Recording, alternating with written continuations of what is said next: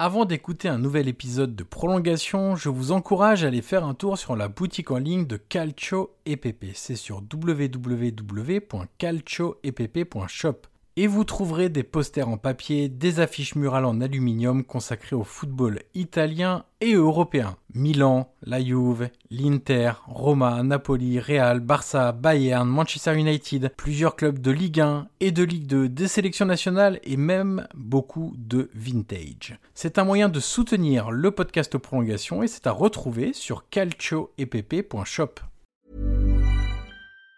Even on a budget, quality is non-negotiable. That's why Quince is the place to score high-end essentials at 50 to 80% less than similar brands. Get your hands on buttery soft cashmere sweaters from just 60 bucks, Italian leather jackets, and so much more.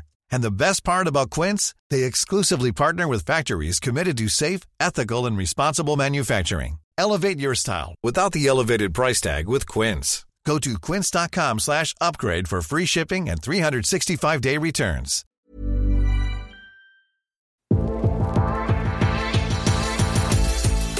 Bonjour à tous, je suis Johan Crochet, journaliste et podcasteur, et je vous souhaite la bienvenue pour un nouvel épisode de Prolongation. Prolongation est un podcast d'entretien où je rencontre des acteurs du football pour vous faire découvrir et pour décoder leur métier. L'idée est de donner des clés pour mieux comprendre le football avec ceux qui le font. Vous aurez accès à des entretiens avec des entraîneurs, des joueurs, des préparateurs, des recruteurs, des formateurs et même des spécialistes de la nutrition et du sommeil. Une seule règle, on prend le temps, on écoute les invités et on réfléchit tous ensemble. D'ailleurs, si vous avez apprécié l'épisode à venir ou que vous avez apprécié les précédents, je vous encourage à mettre les 5 étoiles et laisser un commentaire sur Apple Podcast pour faire découvrir Prolongation au plus grand nombre. Aujourd'hui, je reçois Laurent Colette, CEO de Right to Dream, l'entité possédant plusieurs académies au Ghana et en Égypte, mais aussi le club de North-Irlande au Danemark et la future franchise de MLS à San Diego où ils seront copropriétaires. Avec lui, nous avons évoqué son parcours, ses expériences à Rome et à Marseille, mais aussi la grande transformation, la très grande transformation même économique du Barça où il a travaillé pendant près de 10 ans. Nous sommes également revenus sur son rôle au sein de Right to Dream, le modèle économique de cette entité mêlant académie et club professionnel, ainsi que sur le modèle de multipropriété. Voilà pour le résumé, il est temps maintenant de laisser la place à cette conversation avec Laurent Colette. Bonjour Laurent Colette et bienvenue dans le podcast Prolongation. Bonjour. Alors dans ce podcast, Laurent, on commence toujours par la même question. Est-ce que vous pouvez nous raconter un match qui vous a marqué? Ça peut être par son scénario, par un résultat, par euh, un objectif réalisé. Ça peut être euh, dans vos différentes expériences euh, professionnelles. Ça peut être comme enfant, adolescent, au stade, à la télé. Bref, les possibilités sont très nombreuses. J'en ai deux. J'en ai un à la télé et j'en ai un en vrai. Je crois que c'est deux expériences très différentes. Et puis en plus, c'est des époques très différentes. La première, c'est que j'étais très jeune, c'est en 1984, ça ne nous rajeunit pas. C'était le 5-0 de la France contre la Belgique dans l'Euro. un match de rêve, je crois que c'est un match orgasme, il n'y a pas d'autre mot, je suis désolé.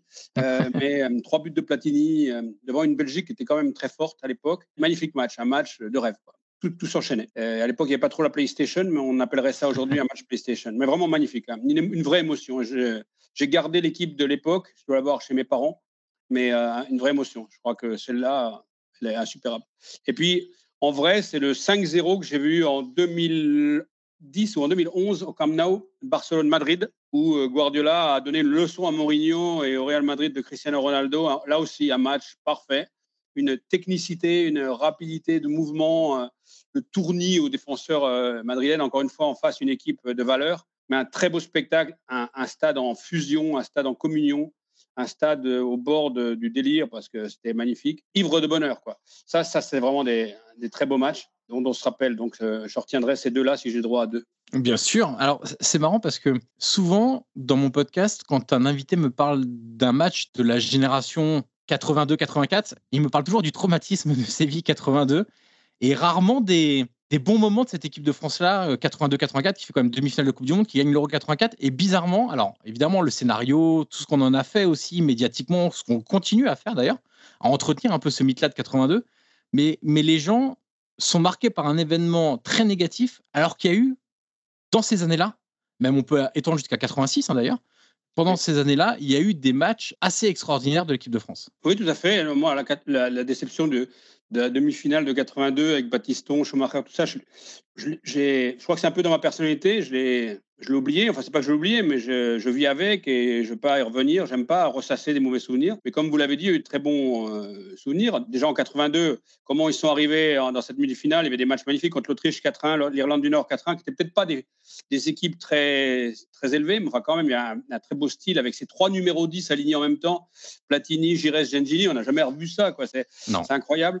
Euh, des créateurs, les trois. Moi, étant socialien, j'aimais bien Gengini, mais Platini, ça a toujours été mon idole. Et quand j'ai pu le rencontrer dans ma carrière professionnelle, là, c'était un flash. Et puis après, oui, il y a eu 84 avec un, magnifique parcours et du suspense. N'oublions pas, par exemple, contre le Portugal, ils, ont, sont menés jusqu'à la dernière minute pratiquement. Puis après, ils arrivent à se qualifier pour un but euh, à la rage de Tigana, je crois. Et puis en 86 aussi, cette demi, ce quart de finale contre le Brésil au penalty, c'était fabuleux. Après, pareil, la demi-finale en 86, un match très triste où il se passe rien. On sait qu'on va pas mettre le but. Bon, mais ça reste quand même des très beaux souvenirs, un peu d'enfance. Enfin, j'avais quand même une, j'ai une vingtaine d'années, mais des, très beaux souvenirs parce qu'à cette époque, l'équipe de France nous pas habitué à, tel spectacle. Et puis, il y avait des magiciens. Quoi. moi, j'ai toujours aimé dans le sport les, gens qui, créent, les gens qui sont capables de, faire des, belles, des belles prouesses techniques les Platini, euh, les, Messi, etc. C'est ça. Moi, j'ai des gros défenseurs qui font des fautes, ça m'intéresse pas trop. Mais dans, le sport, j'aime bien comme Jackson Richardson en, handball ou Ricky Rubio qui est euh, en basket en Espagne. J'avais vu jouer depuis l'âge de 16 ans, mais chaque fois qu'il jouait, il illuminait un match. Donc j'aime bien ces matchs où il y a des artistes. Yvonne de la Peña aussi en football euh, que j'ai connu personnellement puisqu'à l'époque j'étais chez Nike, donc c'est la fin des années 90 et on a même fait un spot sur lui. Mais des, des, des magiciens du ballon quoi. Et ça, ça m'a toujours plu. Et euh, oui, c'est des, vraies, émotions. Alors, vous l'avez évoqué, le poste chez Nike. On va revenir aussi sur vos différentes expériences en club, le, Barça, la Roma, l'Olympique de, Marseille. Mais avant, si on procède de manière déjà un petit peu euh, didactique, entre guillemets, je le disais dans, l'introduction, vous êtes euh, aujourd'hui COO, à ne pas confondre avec CEO de, de Right to Dream, qui alors encore aujourd'hui, je suis assez étonné parce qu'on la présente comme une académie, sauf que maintenant, c'est plus vraiment simplement une académie. Moi, je, parle de groupe ou d'entité parce que Right to Dream, c'est vraiment beaucoup plus qu'une académie aujourd'hui, même si ça a commencé comme ça. Est-ce que vous pouvez déjà nous expliquer le rôle de COO, euh, à quoi ça correspond et ce que vous faites au quotidien? Alors, aujourd'hui, mais ce que vous avez fait aussi dans des fonctions un petit peu similaires à l'OM, par exemple Alors, ce que je fais est un peu différent de l'OM parce que ce n'est pas vraiment la même nature. Là, je chapeaute les clubs et académies du groupe euh, comme vous l'avez dit, c'est un groupe, c'est une chaîne de valeur qui commence depuis le scouting, donc la détection de jeunes talents autour de 10-11 ans dans certains pays. Euh, les sélectionnés, les candidats arrivent dans les académies, on les suit, enfin on les, on les héberge, on leur donne de, l'entraînement, euh, ils ont un cursus d'éducation complètement normal avec des professeurs. Ils sont en internat, donc ils ont à manger, ils ont un pensionnat. Et puis après, les meilleurs éléments vont dans notre académie internationale. Ensuite, les meilleurs éléments peuvent intégrer notre club danois du FC Nordland, qui est vice-champion du Danemark. Donc, c'est une plateforme pour euh, s'aguerrir au championnat européen. Et les meilleurs, après, sont vendus à des clubs. Il y a, en ce moment, il y a notre meilleur joueur, euh, Ernest Nouama, qui est suivi par l'Olympique lyonnais. Je crois que c'est pratiquement fait. Elle a des chiffres assez hallucinants. Donc, c'est une chaîne de valeur. Ceux qui n'arrivent pas à un, top, top niveau de football vont aux États-Unis dans des boarding schools, on appelle ça, des, universités, où là, ils reçoivent des bourses. Donc, ça ne nous coûte rien à nous et à eux et ils peuvent euh, sortir euh, adultes, jeunes adultes avec des beaux diplômes. Donc, Right to Dream, c'est un groupe, une chaîne de valeur et CEO, c'est-à-dire que je chapeaute, je, rapporte au, CEO qui est le fondateur Vernon. Et donc, moi, mon rôle, c'est de chapeauter les clubs, les académies. Donc, les directeurs de clubs et les directeurs d'académie me rapportent à moi. Et pour assurer une certaine coordination de tout le groupe, euh, je les laisse bien sûr travailler parce qu'ils connaissent leur géographie, etc. Mais j'essaye de leur apporter, un, l'expérience que j'ai acquise dans différents clubs européens, deux, j'ai travaillé aussi sur Football Dreams, qui était un projet euh, financé par le Qatar à partir de 2006 jusqu'à 2012, qui recherchait des talents dans beaucoup de pays, notamment africains. Donc là, j'ai quand même aussi pas mal d'expérience dans tout ce, domaine. Et puis, j'essaye aussi de mettre euh, mes, modestes talents de, gestionnaire, etc., commercial, etc., pour que tout le groupe euh, ait beaucoup plus d'envergure et aille à un autre niveau. Alors, oui, c'était au départ une académie au Ghana. Et maintenant, c'est un groupe euh, avec des multipropriétés qui vient d'annoncer une participation à 50% dans une nouvelle franchise MLS euh, aux États-Unis à San Diego. Donc ça, devient vraiment grand, mais ça, devient, ça reste différent, ça reste basé sur des valeurs humaines, même s'il y il y, a, un côté business, mais, je trouve que c'est le vrai football. Et moi, j'ai eu de la chance de voir Messi, Totti jouer, mais quand je vois un gamin de 12 ans sur un, sur un terrain au Ghana ou, en Égypte, je me régale autant. Je crois que le, le vrai football, c'est pas forcément uniquement un stade de 80 000 personnes euh, et, des stars euh, payées grassement, ça peut être aussi un gamin qui, fait un geste magnifique ou, ou une solidarité entre 4-5 gamins qui jouent 5 contre 5 et qui font des, très beaux mouvements. Moi, j'aime le football. J'aime le football. Et le football, c'est pas que du professionnalisme. Ah, c'est tout à fait une vision que, que, je partage parce que, alors moi, je, je, je, suis un petit peu le championnat danois euh, parce que j'ai vécu quelques mois à Copenhague et c'est un championnat, c'est un football que j'aime beaucoup et on me dit souvent, mais ah ouais, tu regardes des matchs du championnat danois, c'est quand même pas euh, le meilleur des championnats, c'est pas la Ligue des Champions, etc. Et, ma réponse, c'est celle que vous venez de faire, c'est que moi j'aime le foot en fait. Et je suis capable de prendre du plaisir devant une quatrième division en Suède quand je pars en vacances, euh, comme euh, devant une finale de Ligue des Champions. Et d'ailleurs, j'en prends même souvent plus devant des, matchs, des petits matchs entre guillemets, que devant des, grandes affiches qui parfois sont pas les meilleurs matchs parce que c'est fermé, parce qu'il y a trop d'enjeux, parce que c'est trop tactique, parce que voilà, c'est le, football est multiple et effectivement, quand on aime le football, euh, moi, que les grandes stars aillent aujourd'hui en Arabie Saoudite pour le football européen, je, en fait, entre guillemets, je m'en fiche parce que moi, je ne vis pas pour les stars du football, en fait. Moi non plus. Et je me rappelle quand j'ai été marié pendant de nombreuses années à, la mère de mes enfants, une, catalane, et dont la, mère habitait à 40 km de Barcelone. Donc, on allait le week-end manger. Et en, Espagne, en Catalogne, on mange relativement tard. On mange vers 3h, 3h30, ce qui est trop tard pour moi. Et donc, euh, je m'ennuyais un peu.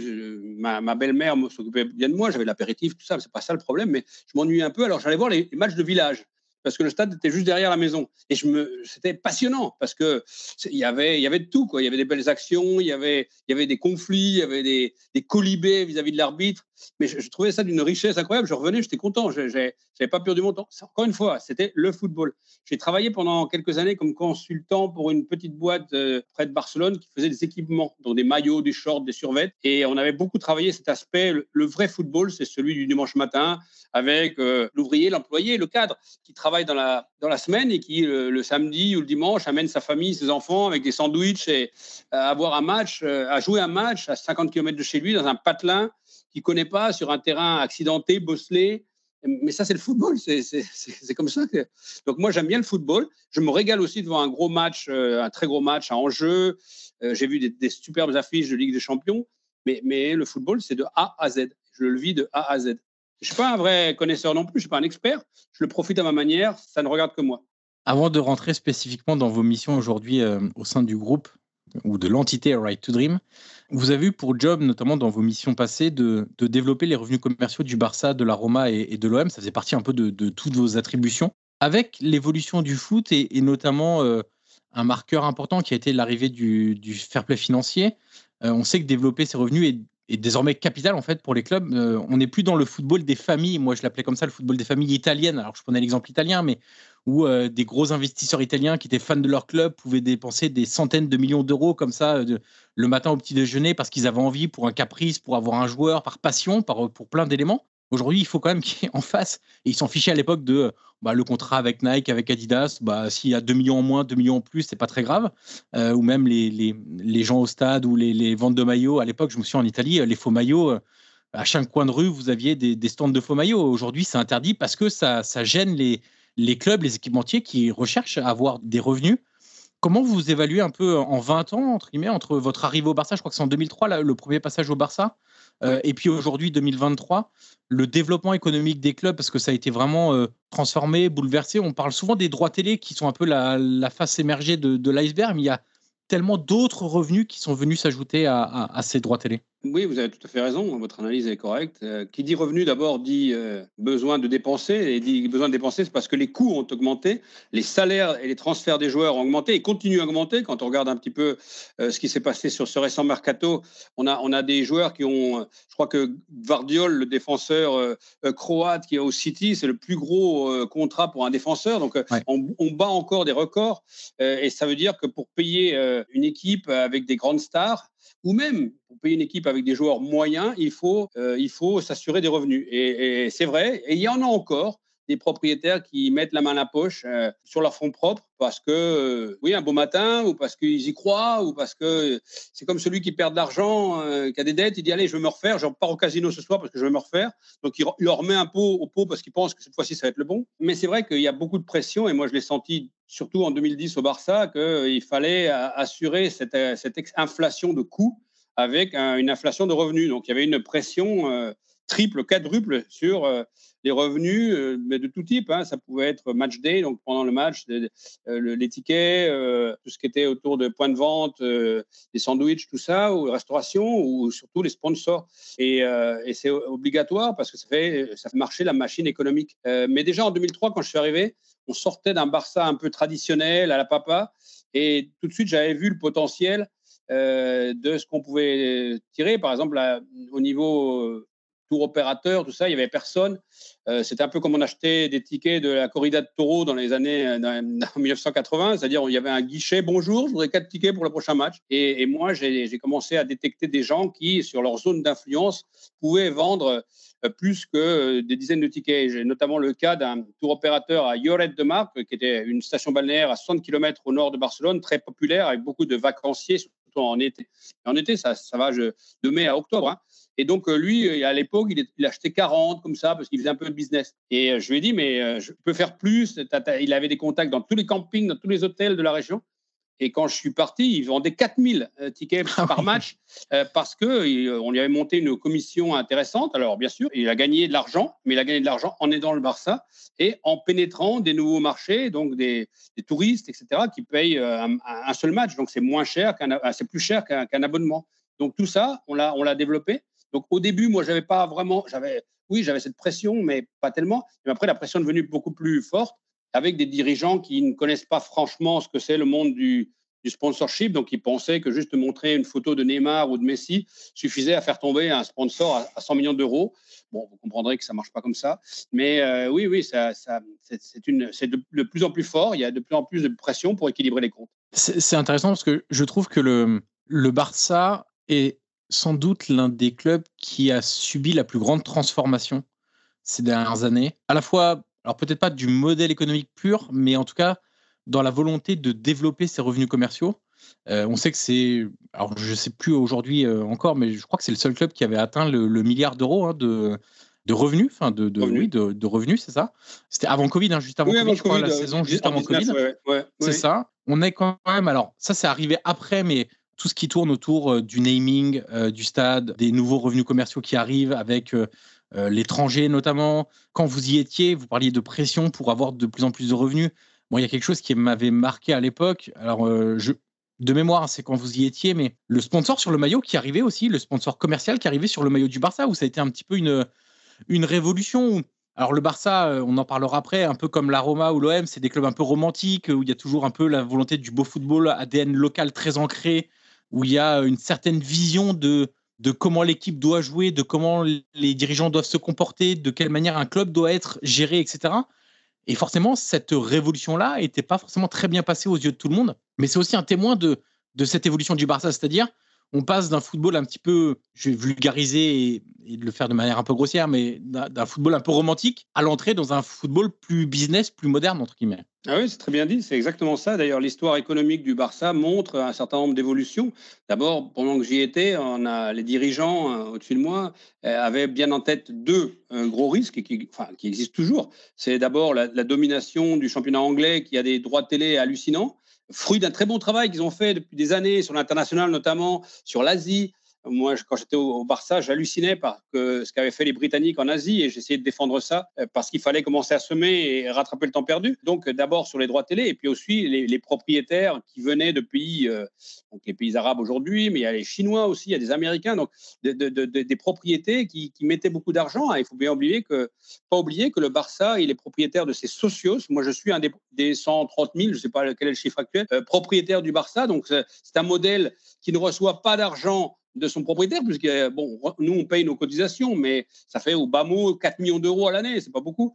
Et puis euh, il reçoit aucun argent non plus de la municipalité. On a tous en tête le modèle des années 70-80 où euh, la municipalité de Dijon, de Périgueux mettait un peu la main à la poche pour aider les comptes. Maintenant, à Barcelone, c'est pas ça. Donc, c'était d'ores et déjà, c'était comment on fait pour euh, lutter contre cette concurrence euh, des clubs anglais, des multipropriétés, enfin des propriétés de, pays très très riches ou de propriétaires très riches. Et puis donc, euh, eh ben, les tabous tombent un par un. Vous l'avez dit, il y a eu d'abord, oui, le maillot qui était un des rares maillots en Europe avec l'Atlético de Bilbao qui était vierge, et ils en étaient fiers. Alors ils ont mis d'abord UNICEF qui était joli, mais UNICEF coûtait de l'argent au club. Il fallait payer un million et demi à UNICEF. On ne savait pas où ça allait. Moi, quand je suis rentré en 2010, j'ai dit à l'UNICEF, mais qu'est-ce qu'on fait avec ça? Parce que c'est bien joli, moi. Mais je suis sûr que ça part dans les bons canaux, mais je ne sais pas où ça part. Et je me, je me mets à la, place du socio, je veux savoir où ça part. Donc il y a eu l'UNICEF, après il y a eu Qatar, parce qu'il fallait qu'on mette euh, un sponsor. Il y, a, il y, a, même eu de la polémique autour de Qatar en disant oui, c'est bien, mais l'argent, il y a de l'argent qui ne sent pas la même odeur que d'autres. Alors, on peut discuter pendant des heures sur, sur le Qatar, mais ça prouve bien l'évolution de ce débat. Et là, le Barça, pour continuer à survivre, a, commencé à vendre des bijoux de famille, euh, des pourcentages dans des, hum, dans des business qu'ils ont. Alors on peut dire que c'est surévalué ou pas. En tout cas, c'est leur modèle en ce moment pour dégager de la trésorerie et pour arriver à inscrire des joueurs euh, pour euh, pouvoir concurrencer le Real Madrid, l'Atlético de Madrid. Donc, c'est de plus en plus une pression où on est obligé de, de trouver des modèles c'est comme dans certaines familles où quelqu'un, le, monsieur, la dame, prennent du temps pour aller racler les fonds de tiroir du grenier, pour aller se faire un petit peu de revenus additionnels sur euh, eBay, le Bon Coin, ou, etc. Parce que ça met du beurre dans les épinards. Donc, donc on est obligé, l'histoire économique du Barça démontre l'évolution du foot business avec toujours plus d'inflation, toujours plus de pression. Et puis parce que les sponsors, à la fin, il y a une limite. Hein, et on essaie, on essaie d'être créatif. Moi, j'ai créé des, packages très, très nouveaux, très novateurs. Mais à la fin, on ne peut pas demander trop d'argent à, des sponsors qui ont aussi leurs contraintes et qui ne sont, pas, sont pas non plus des, machines à sous. Quand, je parlais de, club qui s'est le plus transformé, c'est dans les versants euh, positifs à l'époque où euh, on avait des revenus qui augmentaient en ligne aussi avec les dépenses, comme vous, vous l'avez expliqué, hein, mais des revenus qui explosaient, etc. Et puis, on a eu donc le Covid qui a été euh, catastrophique pour beaucoup de clubs, mais particulièrement pour le Barça. C'est-à-dire que aujourd'hui, les clubs fonctionnent comme d'autres entreprises. Hein, c'est pas spécifique aux clubs de, de, foot, hein, mais fonctionnent comme si la croissance était forcément linéaire. Et il faut surtout pas qu'il y ait d'accidents sur, sur, la route de la croissance, parce qu'au moindre accident, c'est une catastrophe absolue. Et on le voit quand je parle de transformation du Barça, c'est que d'un côté, tout a augmenté, augmenté, augmenté. Et puis quand il y a eu le, le crack, entre guillemets, euh, du, du Covid, on s'est rendu compte que c'était insoutenable, euh, sans une croissance exceptionnelle, que ça devenait très compliqué, qu'il fallait dégager des bénéfices, euh, des, pardon, des, revenus d'autres chaînes, entre guillemets. Et, donc, on, vous avez parlé de, la vente de bijoux de famille, il y a les studios Barça, il y a, pas mal de choses. Et un des derniers tabous, entre guillemets, qui est tombé, c'est le stade. Le stade qui est aujourd'hui un naming. Voilà, c'est comme ça. C'est plus simplement le Camp Nou, c'est le Spotify Camp Nou. Euh, ça aussi, comme le maillot, c'était finalement assez protégé entre guillemets par les socios. c'est pas quelque chose qu'ils avaient imaginé, mais devant la réalité économique, il y a un besoin d'adaptation et même de, c'est même plus d'adaptation, c'est de renoncer à certaines choses qu'on estimait intouchables. Oui, et vous avez raison, il y a encore d'autres tabous qui pourraient tomber. Hein. Le Barça, sa structure avec ses sociaux, il y a des, débats qui s'organisent dans les radios qu'on entend à Barcelone. Pourquoi pas ne pas ouvrir le capital à des capitaux étrangers, que les sociaux gardent majorité ou minorité de blocage Alors, il y a toutes les options sont possibles, mais là, ce serait un autre tabou qui tomberait. Pour l'instant, ça reste euh, assez euh, ça bouge pas, mais euh, le débat est ouvert. Il y a un autre débat aussi, c'est qu'au Barça, par exemple, au Real Madrid, c'est pareil, mais ils en ont moins. C'est les sections professionnelles euh, qui coûtent de l'argent, hein, le, basket, le handball. Alors à l'époque, nous, au Barça, on, appelait, on appelait ça un investissement. On ne voulait pas appeler ça une, une, charge ou un coût, on appelait ça un investissement, mais ça n'était pas rentable du tout. Donc vous, comparez le, Barça ou le Real Madrid avec le Manchester United qui n'a pas de section de basket ou d'autres sports. Ben, vous prenez 40 millions au bas mot d'entrée de, différence de, de charges sur votre tête. Et ben, quand les clubs ont du mal à équilibrer leurs comptes, 40 millions, c'est beaucoup. Donc, un jour, un tabou peut tomber dans le que un des deux, le Barça, le Madrid, ou les deux ensemble, disent allez, on, arrête le, le, handball, on arrête le basket, ce qui serait très, très compliqué à, avaler. Euh, d'abord pour le sport amateur, parce que le hand, le basket en Espagne, c'est énorme. Euh, ça reste important pour les socios, mais ça peut tomber. Je veux dire, moi, ce que, ce que je veux dire, c'est que, et je n'ai pas de boule de cristal et je ne suis pas dirigeant du Barça, mais euh, il y a encore d'autres tabous qui peuvent tomber. Parce que le foot business fait tomber les tabous. Regardez l'Arabie Saoudite. Oui, bien sûr. Juste pour revenir sur le naming, je voulais avoir votre avis, vu que Alors à la Roma, on en parlera peut-être tout à l'heure, mais il y avait le projet de stade. Alors il existe toujours, mais sous une nouvelle forme maintenant, parce qu'à Rome et de manière générale en Italie, pour construire un stade, c'est la croix et, la bannière. Le naming des stades, je voulais avoir votre avis euh, d'un point de vue d'un responsable commercial, d'un dirigeant commercial côté club, mais j'imagine que vous pouvez vous mettre aussi du côté de la marque entre guillemets qui va donner le, qui va prêter son nom à, un stade. La première chose, c'est que les supporters sont fondamentalement contre, quasiment, comme beaucoup de choses dans l'évolution du foot business hein, de, manière générale. On le voit d'ailleurs en Allemagne où il y a eu une petite polémique récente avec Dortmund. Le signal Iduna Park de mémoire, qui existe depuis longtemps maintenant. Le, le existe depuis longtemps, mais la marque était mécontente parce que beaucoup de supporters ou de médias, etc., continuaient d'utiliser l'ancien nom, le Westfalenstadion. On le voit avec l'Orange Vélodrome. Je veux dire, aujourd'hui, personne ne dit je vais à l'Orange Vélodrome. Même dans les médias, personne ne dit le match a lieu à l'Orange Vélodrome. Il a lieu au Vélodrome. Donc pour les stades qui existaient avant ou qui existaient déjà, est-ce que le naming est vraiment efficace vu les enjeux, les sommes qui sont allouées à ce, type de budget chez les marques? Et, je différencie vraiment des nouveaux stades où là c'est très différent. On construit un nouveau stade, on lui donne déjà un nom avec un naming de départ, le Bayern par exemple ou la Juve euh, qui ont tous les deux Allianz d'ailleurs. Là c'est peut-être un petit peu différent, mais pour les stades historiques où on a vécu beaucoup de moments, etc. je reviens à ce fameux romantisme. Est-ce que c'est vraiment impactant pour une marque? Alors d'abord, quand on parle de ces sujets de marque sur les stades, il faut le considérer sous trois angles.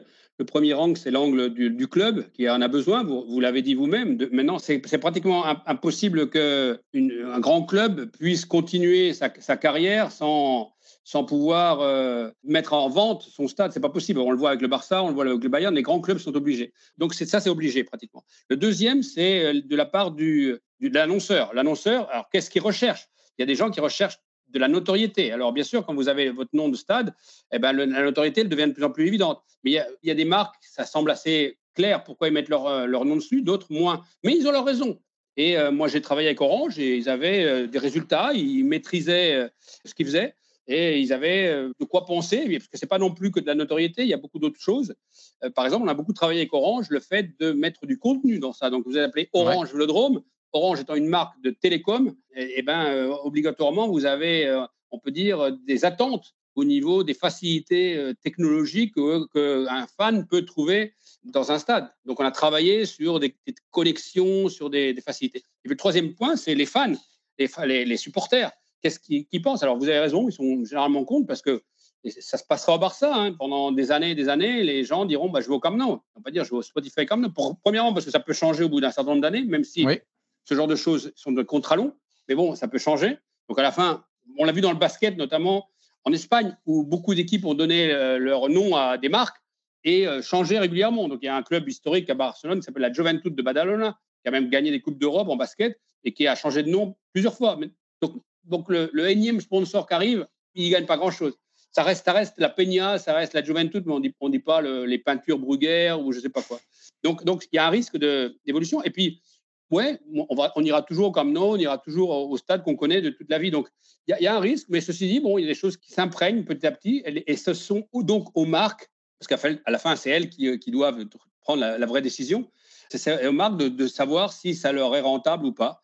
Euh, c'est un gros investissement. Je ne connais pas les détails de Spotify comme nous. J'ose croire que Spotify a bien étudié son affaire, mais, euh, ce n'est pas des sponsors si faciles euh, parce que quand euh, il y a d'autres types de partenariats qui donnent beaucoup plus euh, de, rendement euh, immédiat et compréhensible qu'un stade. Donc, il faut, faut, bien étudier le pourquoi, du comment. Et ça, c'est les marques qui peuvent en décider, mais bien évidemment, le stade, le club doit donner l'envie, le goût à, certaines marques d'associer. Donc, il faut trouver des axes qui disent, bah, grâce à ça, vous allez atteindre vos objectifs commerciaux.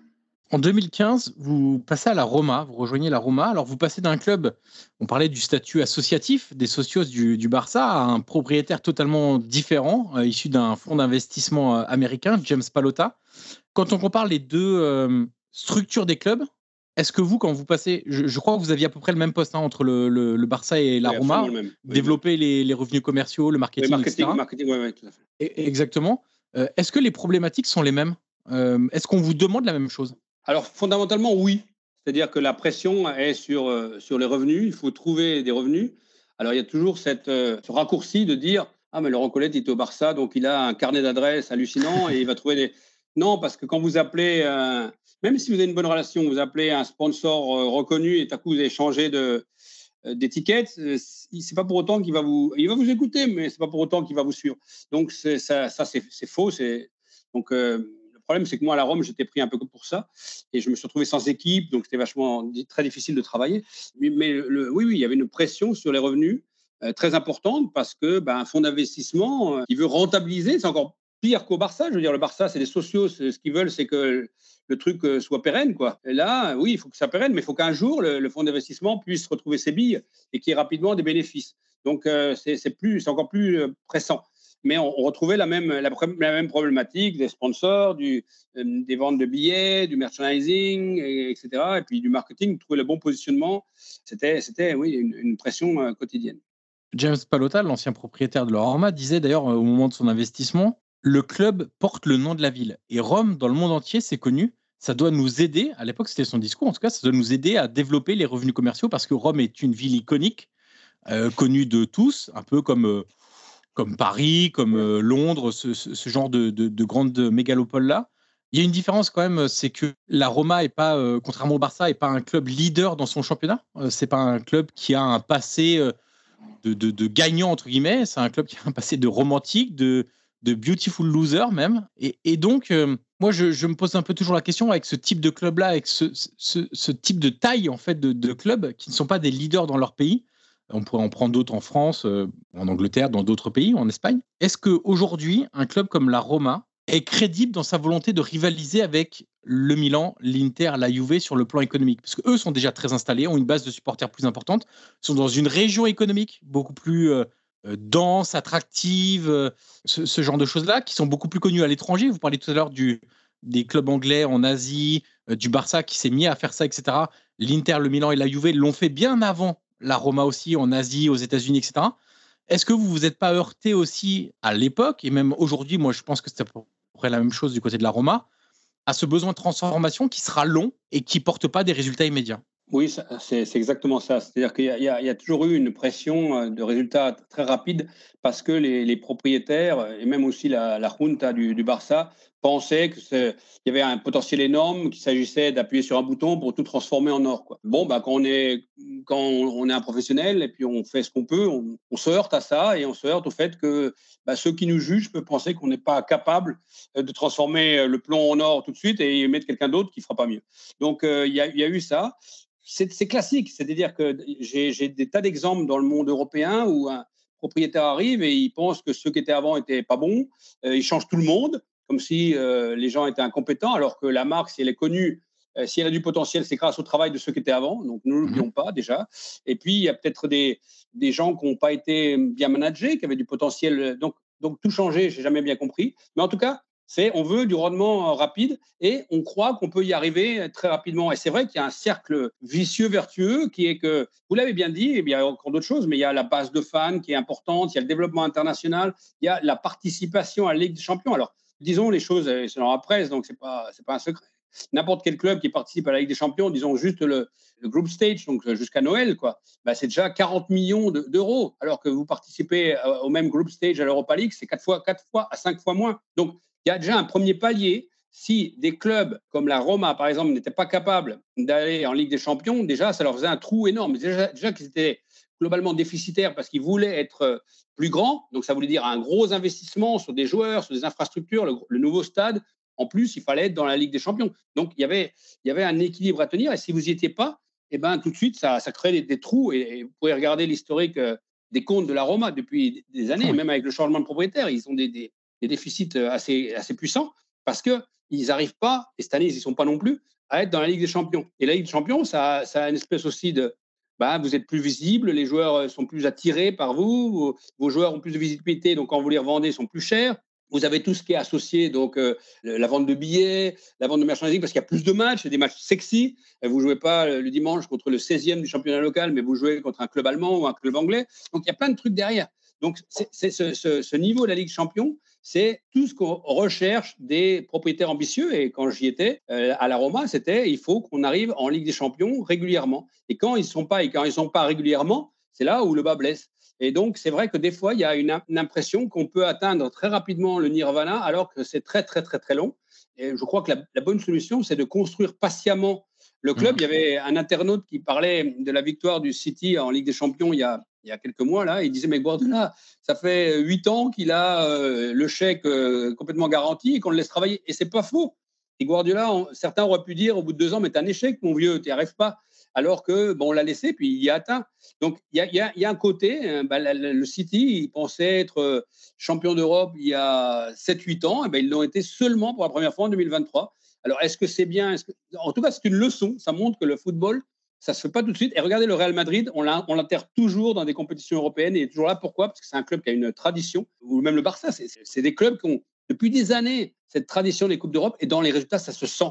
Donc, euh, des, nouveaux, des nouveaux clubs qui arrivent, mine de rien, ils se ratent parce qu'ils n'ont pas cette euh, tradition. Donc, le fait d'arriver dans un club et de dire, allez, on va, en deux ans, on va atteindre les sommets, c'est illusoire. Et, le problème, c'est que ça met beaucoup de pression sur euh, le personnel et que le personnel, quand il dit mais c'est pas, on n'y arrivera pas en deux ans, ben, vous faites lâcher ou vous faites euh, lyncher ou vous faites traiter, traiter d'incompétent, etc. Donc euh, c'est pas facile. Il faut, il faut avoir un dialogue plus constant. Il y, a, des exemples de clubs qui vont plus doucement et qui arrivent bien. C'est ça la, la, recette pour les. Alors je différencie vraiment les les clubs très dominants de leur championnat des clubs un peu moins dominants de leur championnat. Parce que les clubs très dominants qui sont déjà bien installés ont des possibilités d'activation quand même beaucoup plus faciles sur les revenus que des clubs comme la Roma, je mets le Napoli, je mets la Lazio dedans, par exemple en Italie, ou si on va en Angleterre, euh, alors l'Angleterre c'est vraiment spécifique, mais bon, même un club comme Tottenham, ce sera forcément moins que Manchester United. Euh, en Espagne, un club comme, je sais pas, euh, Valence, maintenant c'est compliqué, mais Valence, Villarreal, Séville, c'est forcément moins que le Barça et le Real. Pour ces clubs-là, il faut quoi? Plus de patience, beaucoup plus travailler en amont, accepter de ne pas vouloir aller dans cette fuite en avant vers le revenu tout de suite parce que ça va d'abord amener beaucoup de dépenses pour espérer des revenus. Mais même un club, euh, alors euh, l'OM est un club dominant entre guillemets, alors moins que le PSG évidemment en Ligue 1, mais reste un club des deux clubs les plus dominants en, Ligue 1. Mais l'économie du football français est quand même différente des autres quatre grands championnats européens. Même pour l'OM, c'est quoi? C'est être plus patient en fait dans, dans le développement? C'est ce que je trouve bien dans l'approche du président Longoria à l'OM, c'est qu'il il va doucement, doucement, c'est-à-dire en gardant l'ambition, il est malin sur les recrutements, donc il achète pas trop cher, il met quand même de l'argent, mais il achète pas trop cher, et euh, il se dit, euh, ben je vais monter petit à petit en grade, et, donc euh, il n'y a pas l'objectif de gagner la Ligue des Champions, ou il y a l'objectif d'être régulièrement en haut du classement, et c'est pas facile en France, il n'y a que deux places et demie en Ligue des Champions, donc il faut être deuxième pour assurer. Regardez ce qui s'est passé avec le Panathinaikos, ouais il était troisième et donc il était éliminé. Donc il faut être deuxième pour être tranquille. Et, une fois qu'on est en Ligue des Champions, on a un peu plus de, tranquillité.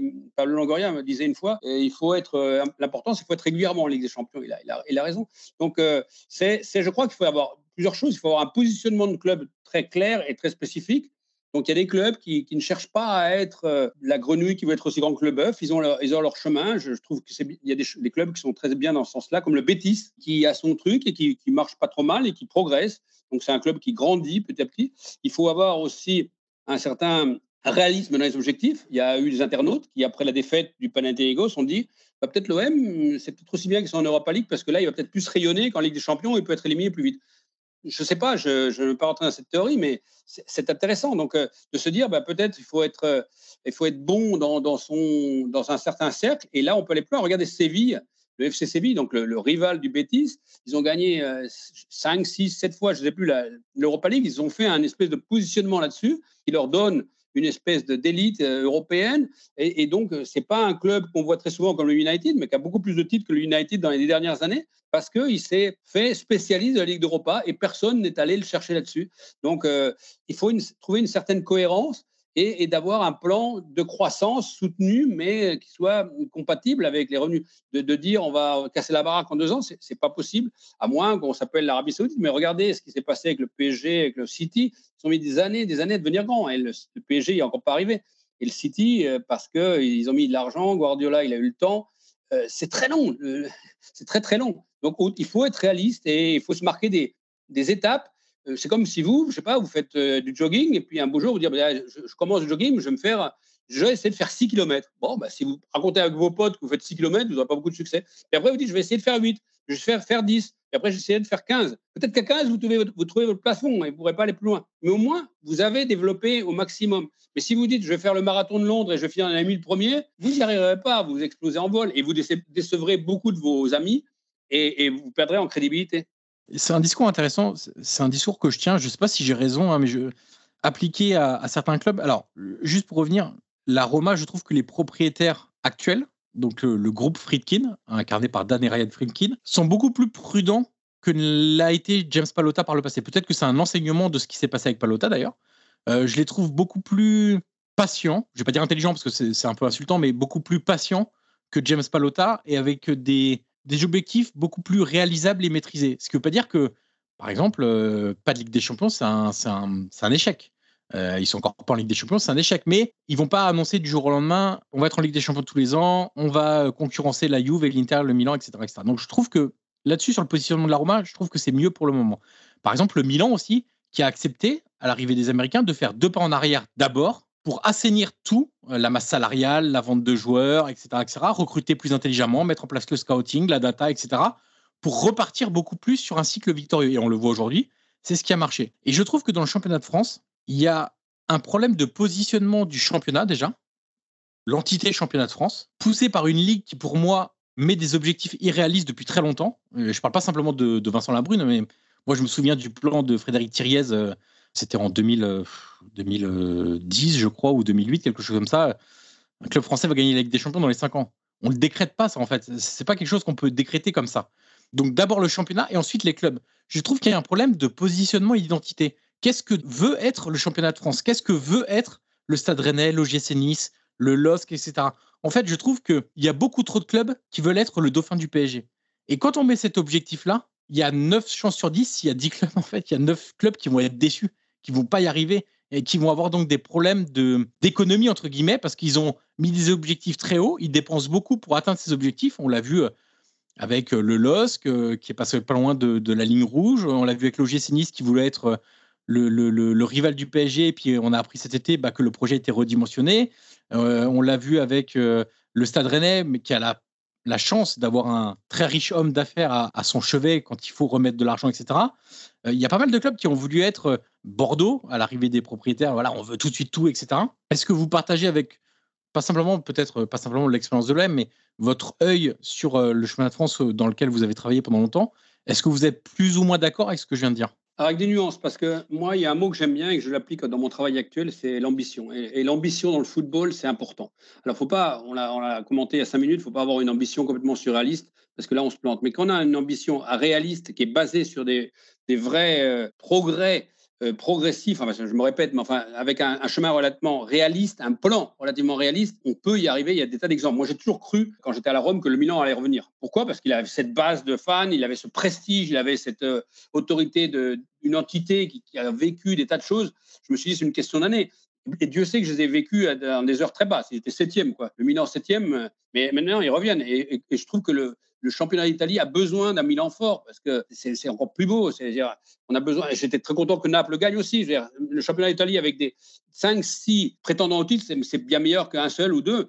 Donc, euh, c'est comme en Angleterre, c'est bien mieux pour le championnat. je trouve que l'ambition, c'est important et je trouve que la Ligue, avec M. Labrune, a de l'ambition et je trouve ça bien, personnellement. J'ai participé à pas mal de réunions euh, à la Ligue et j'ai personnellement, à mon très humble niveau, j'étais notamment dans la commission internationale, euh, j'étais aussi à la commission de sécurité, j'ai donné aussi, euh, en tout cas, ma vision de l'ambition, notamment à l'international. On disait, bah, pour croître, oui, mais pour croître, le, Barça, par exemple, 97% de ses fans ne sont pas espagnols. La croissance, elle est à l'extérieur, donc il faut aller à l'international. Rome, 93%.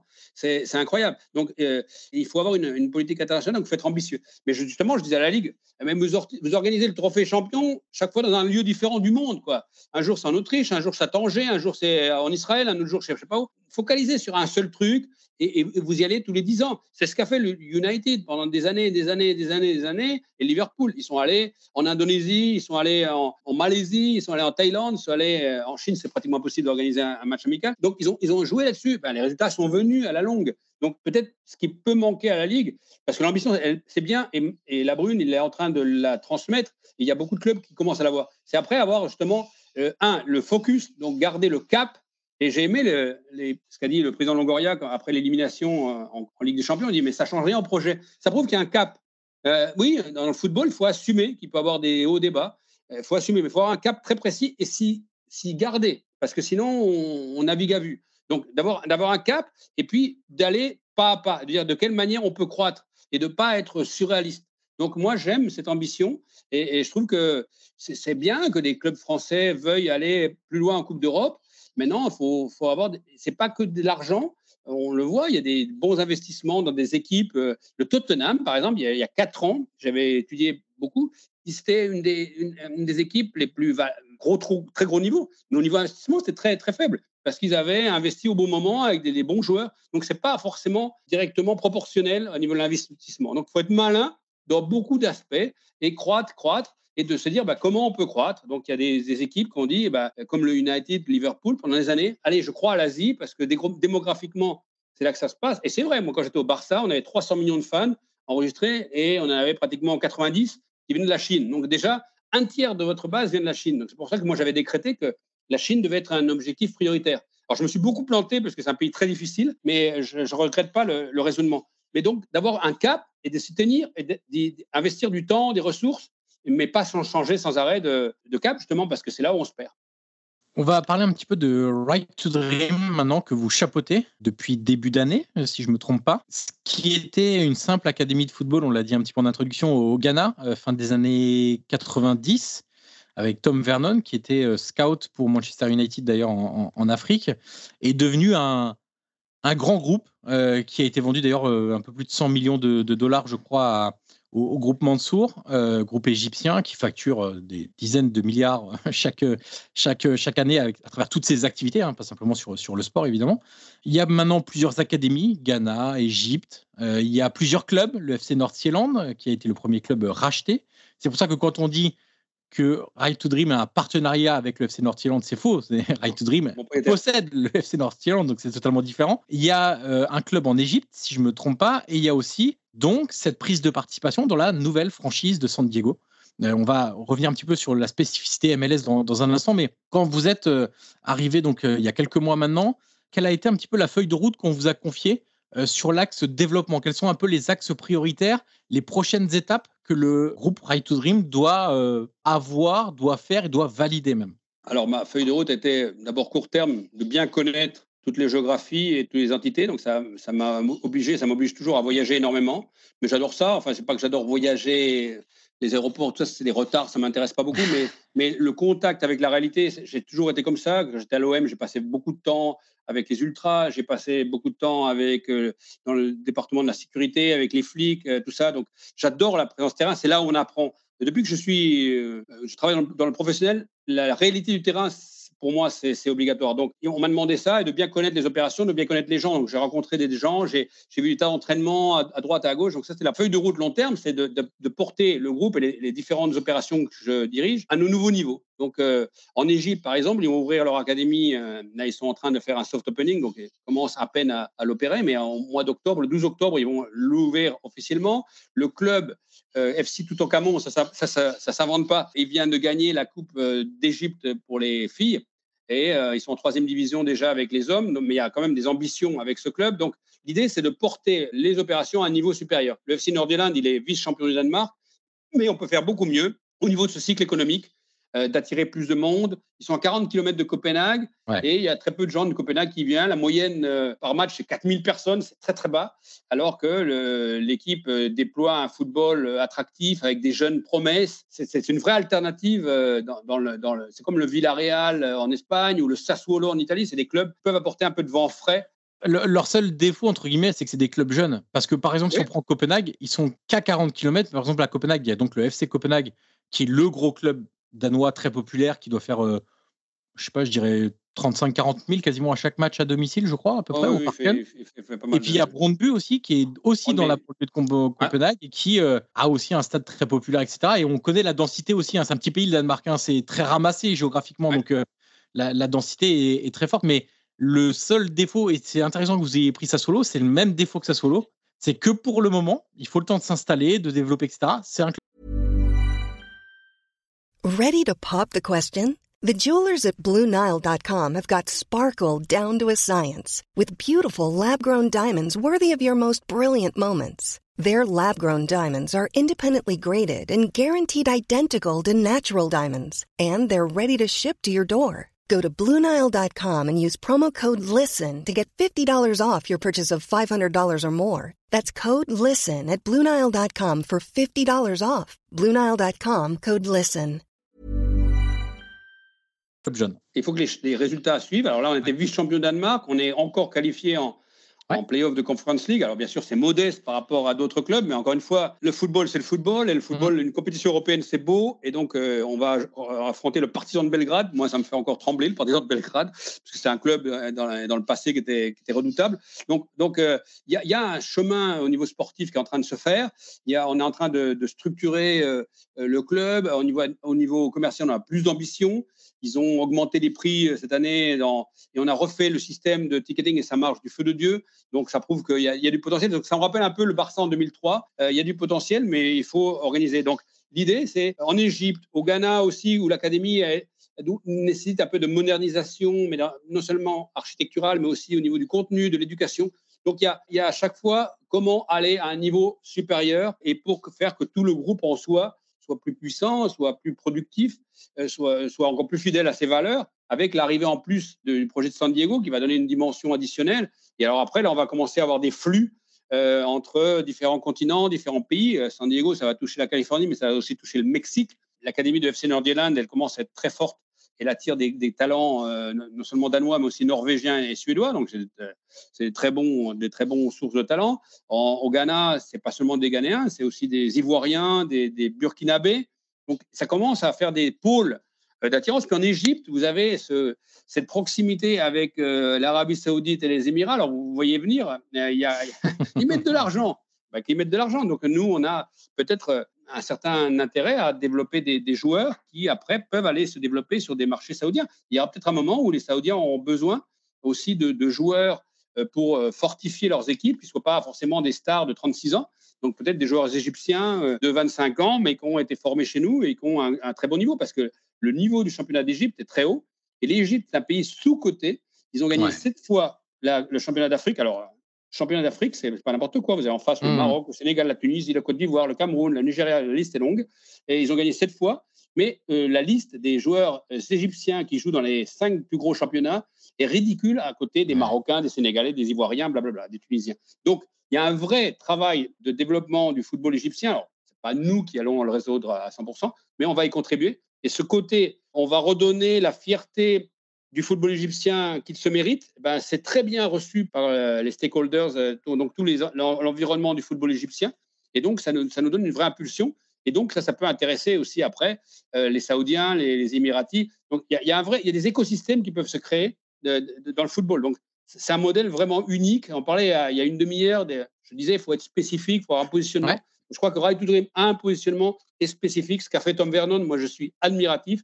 D'ailleurs, c'est mon chef. Mais c'est pas, j'ai jamais été toujours tout le temps admiratif de mes chefs.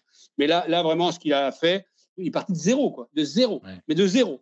Et, ce qu'il a fait, et encore quand on discute avec lui, c'est passionnant, quoi. C'est passionnant parce qu'il a vraiment une vision. Et, alors, il est, plus football que moi, par exemple, plus technique. Donc, il voit plus des joueurs, des, il est plus près des, des entraîneurs, des techniques. Moi, moins, je suis plutôt sur le côté administratif. C'est ce qu'on me demande d'ailleurs. Mais c'est passionnant, c'est passionnant. Et, c'est, encore une fois, c'est le vrai football. Pour moi, c'est le vrai football. Donc, on est à la fois dans le scouting, dans des petits villages reculés. On est dans des académies où il y a quand même des bons entraîneurs, des méthodes. On est aussi dans des championnats européens et bientôt à la MLS, euh, les championnats égyptiens où, il y a quand même un certain niveau. On est en Coupe d'Europe. On commence à, toucher des choses intéressantes avec des, ce que je vous ai dit, ce que je parlais de la brune, l'ambition. Moi, ce que je, depuis que je suis arrivé, je, je n'arrête pas de leur dire il faut être ambitieux. Alors au début, ils m'ont pris pour un Spoutnik. Qu'est-ce qu'ils racontent? Ils croient, au, Barça. Je dis moi, je ne veux pas transformer le, stade de Nordirland comme Now. Mais, euh, on peut faire mieux que 4000 personnes. C'est ça que je dis. Et quand j'étais arrivé au Barça en 2003, c'était pareil. Je vois un certain nombre de paliers qui sont accessibles. Et eh ben, on va y arriver. Le projet est assez unique parce qu'il est aussi bien sur euh, la multipropriété, ça c'est un peu plus commun maintenant, mais aussi tout le chemin académie, formation, et notamment sur deux territoires qui sont amenés, paraît-il, vous pourrez peut-être me donner votre avis, euh, deux territoires qui sont amenés à être le futur du football, c'est-à-dire un, l'Afrique, et deux, alors continent euh, Amérique du Nord, euh, peut-être plus spécifique quand même États-Unis qu'en englobant le, le, Canada, mais on présente souvent la MLS comme un peu le football de demain, avec un laboratoire où il se fait beaucoup de choses, où on commence aussi à, à oublier les stars de 36 ans et à faire venir bah, des jeunes Argentins prometteurs, des jeunes Colombiens prometteurs, des jeunes Mexicains, des Européens de très bon niveau, des Français qui y vont, qui sont pas du tout en fin de carrière et qui sont capables d'apporter beaucoup. C'est vrai que le, modèle est assez unique et assez excitant. Je, trouve, enfin, je suis très curieux de voir ce que ça va donner avec San Diego. Euh, parce que je suis un petit peu la MLS de loin, hein. je, suis loin d'être un, spécialiste, mais il y a pas mal de choses qui me plaisent. Juste un instant sur la multipropriété, vous, vous comprenez un petit peu les. On disait sur les, les réticences des, des, supporters à la, phase moderne un petit peu du football. La multipropriété en fait partie. On entend beaucoup de, de critiques sur le modèle de, de multipropriété parce qu'on a aussi eu des mauvais exemples pour le coup.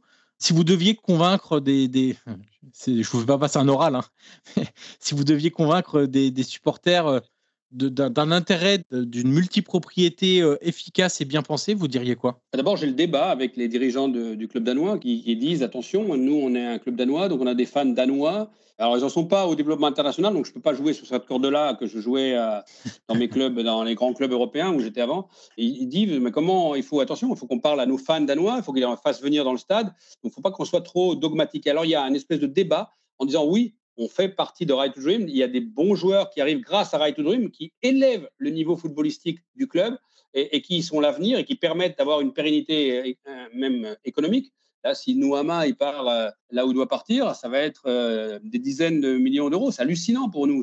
Avec la participation en Coupe d'Europe, ça, devient un plus au niveau des, revenus. Il faut trouver le juste équilibre entre qu'est-ce qu'apporte la multipropriété aux gens auxquels on parle. Alors, nous, on a un modèle qui est très différent du City, du Red Bull c'est différent, c'est une chaîne de valeur. Donc, euh, avec, avec des vraies valeurs, des détracteurs peuvent dire Ouais, mais enfin, vous faites du business. Oui, oui, mais euh, une université américaine, elle fait du business aussi. Hein. Un Oxford, il fait du business. Euh, tout le monde fait du business. Donc, on est dans un club, on est dans un monde où malheureusement, il faut être économiquement viable, sinon on ne peut pas continuer.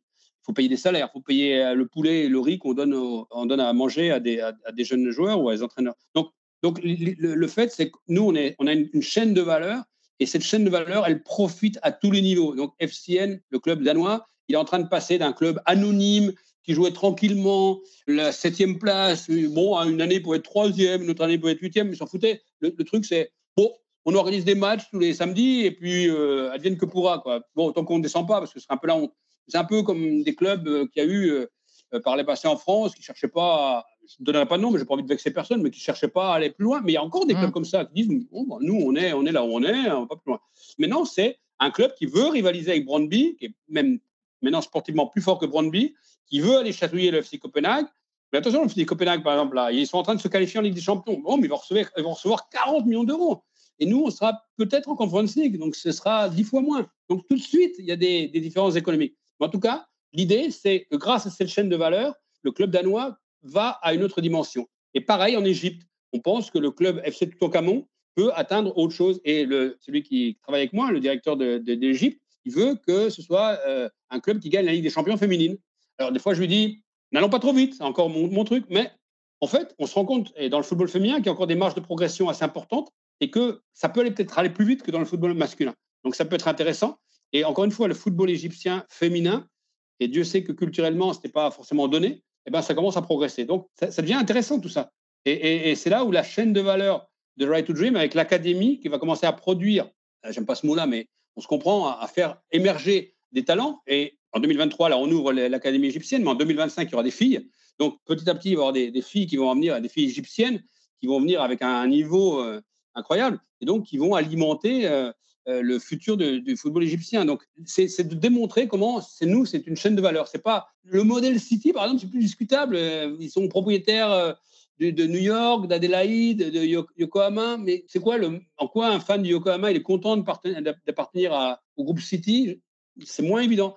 Nous, c'est, je trouve, c'est la sève qui monte dans l'arbre, quoi sur, le, sur le plan économique, pour l'instant, j'ai l'impression quand même que le FC North-Zealand, je vais prendre cet exemple-là hein, dans, dans Ride to Dream, est quand même ultra dépendant de la formation des joueurs, vente des joueurs, euh, parce que c'est une manne financière qui, qui peut être très importante. On parlait de Nouama, mais avant lui, il y a eu Kudus, par exemple, qui est parti à l'Ajax. Oui, Kamaldine. Euh, oui, exactement, sous les manas aussi. Donc, euh, c'est des ventes qui ont été très importantes pour le FC North-Zealand, qui permettent d'augmenter aussi les revenus, donc d'augmenter aussi les investissements qui sont faits ensuite sur les académies redonner un petit peu à la base pour rehausser un petit peu le, nouveau, pour à nouveau alimenter le FC North et, peut-être la future euh, franchise de San Diego. Ça, c'est très important. Et je me demandais si, dans le fait de chapeauter le, le, club, le développement, enfin, pas, simplement le club, mais le développement de Ride to Dream, c'est un truc qui me travaille beaucoup en ce moment.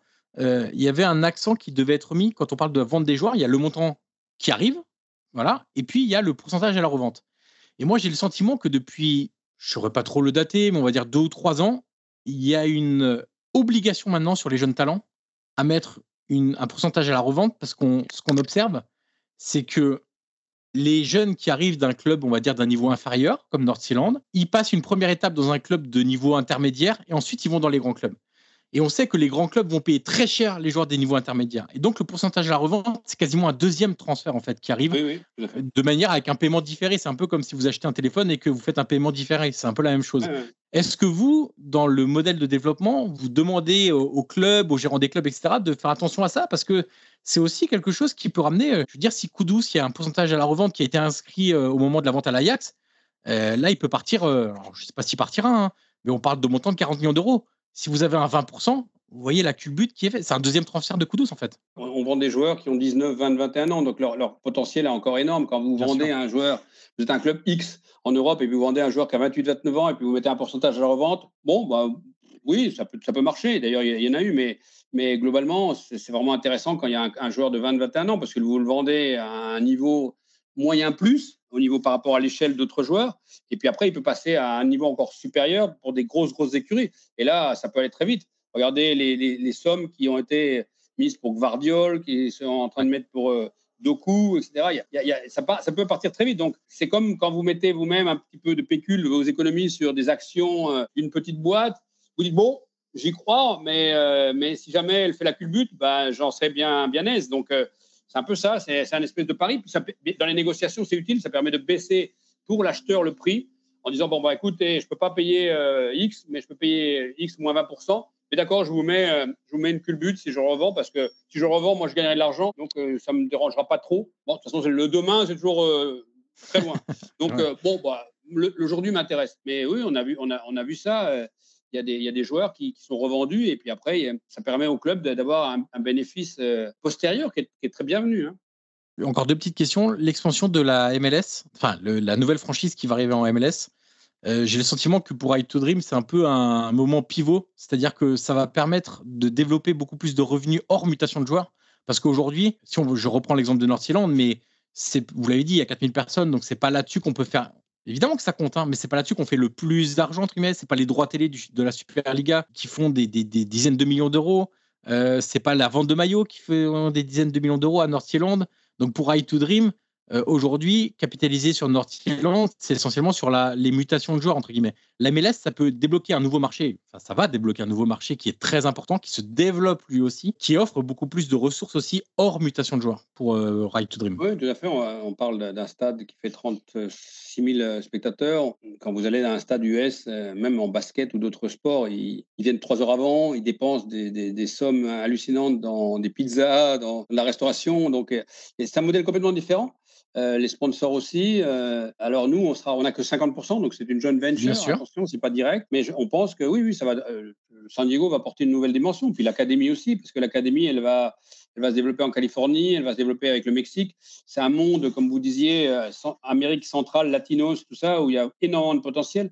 Le modèle de la Right Dream, il est très exportable, hein, et c'est très fort en scouting, c'est très fort en, en développement de joueurs, très fort en valeur très fort en éducation. Donc, euh, sur des marchés à, fort niveau footballistique, c'est adaptable. Donc, aujourd'hui, euh, ça commence au Ghana et Tom Vernon a démontré, a démontré que c'était euh, viable. en plus, il a ajouté cette dimension FCN, International Academy et FCN, qui avant n'existait pas.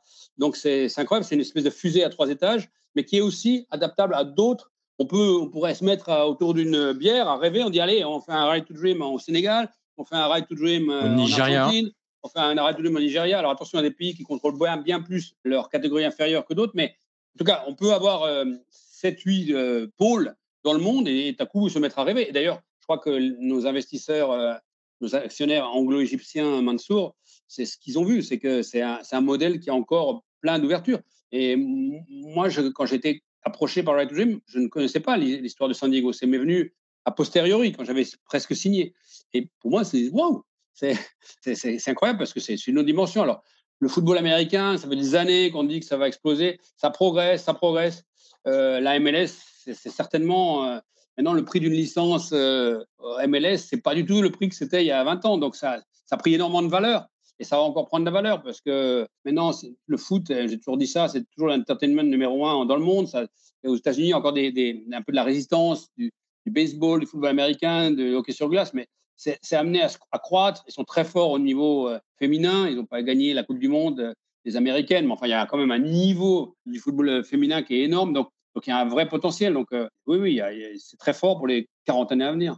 Dernière question avec votre expérience dans, dans, le football européen. C'est marrant parce qu'on en a parlé sans vraiment avoir de sujet prévu là-dessus, mais on a parlé de l'Arabie Saoudite. Est-ce que, selon vous, le modèle européen euh, offre encore à l'heure actuelle euh, suffisamment de nouvelles perspectives de, développement économique ou est-ce qu'il doit se réorganiser, euh, être repensé, refonder quelque chose, repartir sur quelque chose de, différent?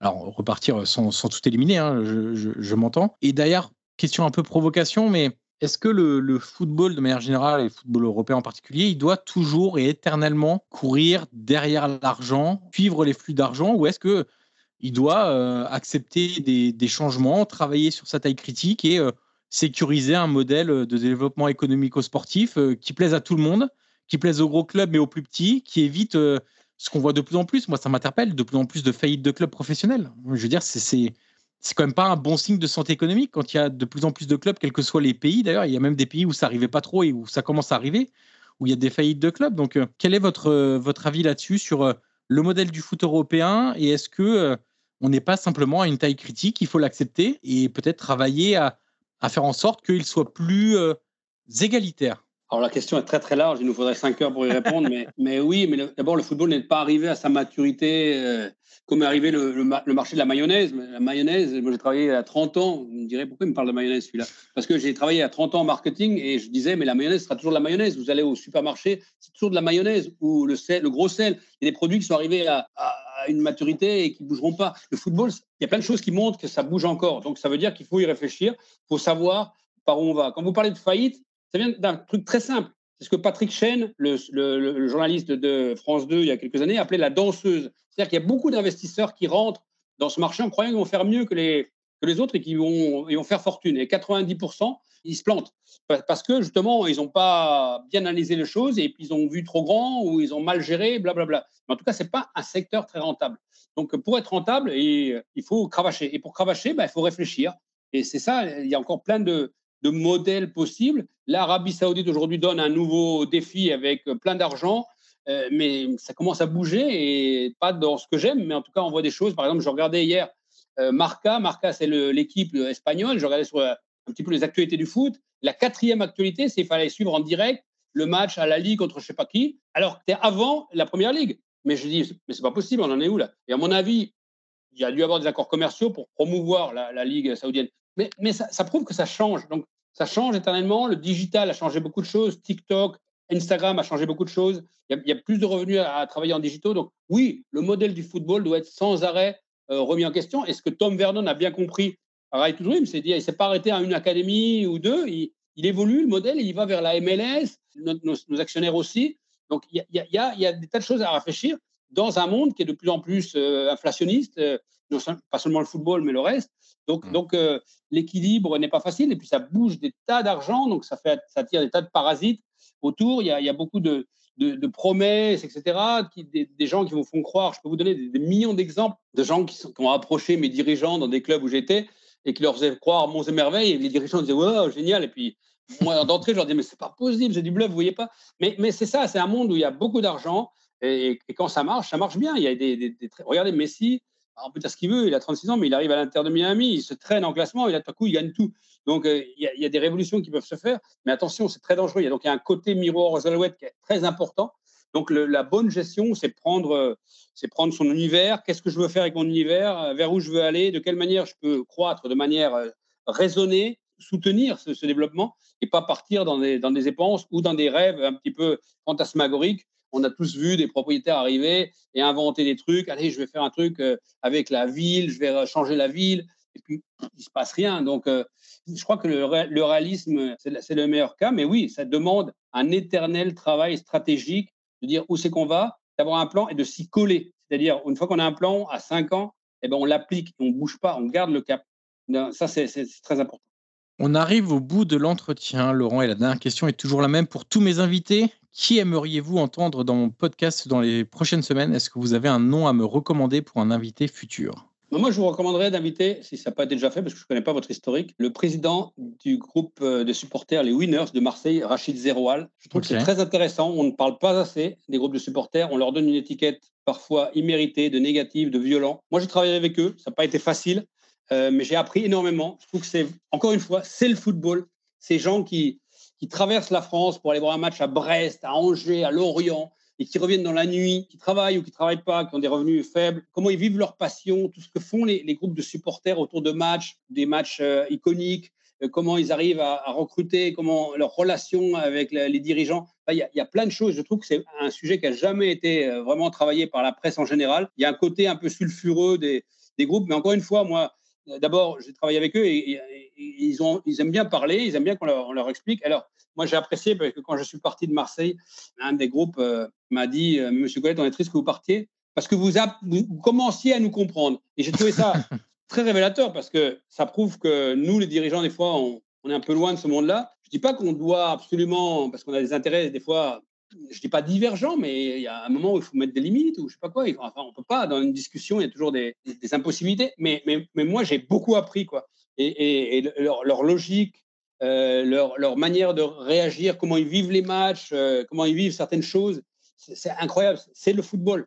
Donc moi, ce serait ma recommandation. Eh ben, c'est une bonne recommandation parce que c'est vrai que j'ai pas assez développé le, côté supporter. Je veux faire un référent supporter aussi qui fait le lien entre le club et les supporters. Je pense qu'il y a pas mal de choses intéressantes à apprendre également, et c'est surtout une partie euh, extrêmement importante du développement du football. Euh, on leur demande beaucoup de choses, ils en donnent beaucoup, mais, mais c'est vrai qu'ils hum, sont euh, aujourd'hui, on l'a vu hein, pendant la période Covid, des stades sans supporters, c'est extrêmement triste à la fois à vivre, mais aussi même à simplement regarder la télévision. Donc merci pour cette... Il y, a plein de, il y a plein de stades en, Europe où les gens vont, un, pour voir ce qui se... Et je dis pas forcément dans l'ordre, un, pour voir ce qui se passe sur le terrain, et deux, pour voir ce qui se passe dans les gradins. Vous avez tout à fait raison. Et d'ailleurs, on le voit, hein, l'équipe promotionnelle des différents championnats, il y a autant d'actions sur le terrain que d'actions en tribune. Donc, ça, veut bien dire qu'ils ont une grande place dans, dans, ce sport.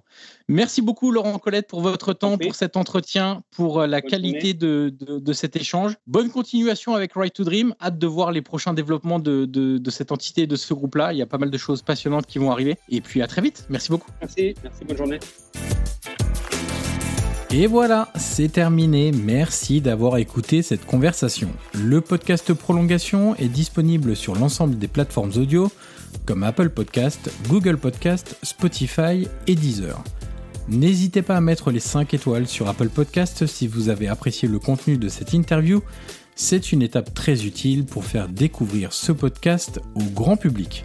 Vous pouvez également me suivre sur les réseaux sociaux et tous les liens sont dans la description de cet épisode. Je vous dis à très vite pour une nouvelle conversation autour du foot.